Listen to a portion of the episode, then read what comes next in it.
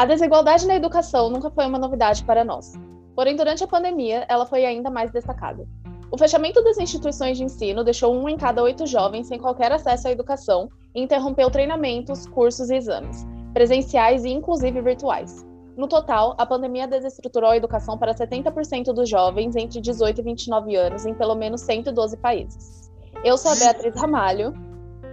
Eu sou a Ana de Brito e você está ouvindo o Momento, podcast apresentado e comentado pela equipe da Newsletter Brasil. A defasagem é uma das grandes preocupações dos especialistas em educação, principalmente para os que vivem em situação de vulnerabilidade e risco social, devido à falta de acesso de alguns alunos à internet e a computadores. Nos países ricos, 65% dos jovens prosseguiram com as aulas de forma remota, quando as instituições fecharam. Nos países de renda média, essa taxa foi de 55%. Já nos países mais pobres, isso chegou a apenas 18%, ou seja, de cada 100 jovens nesses países, 82 ficaram completamente fora das salas de aula e do ensino básico. Se as desigualdades sociais já eram um grande destaque antes da pandemia, as pesquisas revelam como tais cresceram com a crise. Nos países ricos, apenas 4% dos jovens disseram que ficaram completamente sem meios de ensino. Já nos países mais pobres, essa taxa chegou a 44%. Além das desigualdades sociais, em casa os alunos tendem a ter a maior facilidade de distração, reduzindo a concentração.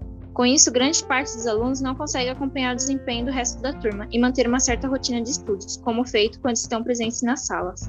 Esses fatos levam a uma grande defasagem e, consequência, no aumento dos índices de evasão escolar.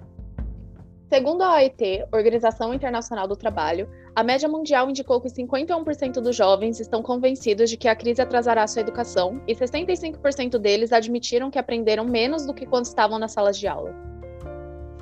Esses jovens também foram os mais afetados quando falamos sobre emprego e renda. De acordo com a pesquisa feita pela Organização Internacional do Trabalho, um em cada seis pessoas de 18 a 29 anos parou de trabalhar por conta da pandemia. A cada cinco, dois tiveram uma queda importante na sua renda. Uma das maiores preocupações da OIT é que o impacto social surja em problemas de saúde física e principalmente saúde mental. As estimativas apontam que a depressão e a ansiedade, assim como outras doenças mentais, já estejam afetando 17% desses jovens que foram afastados da educação e de seus trabalhos durante a pandemia. Obrigada a todos por nos acompanhar até a próxima semana. Fiquem em casa e se cuidem.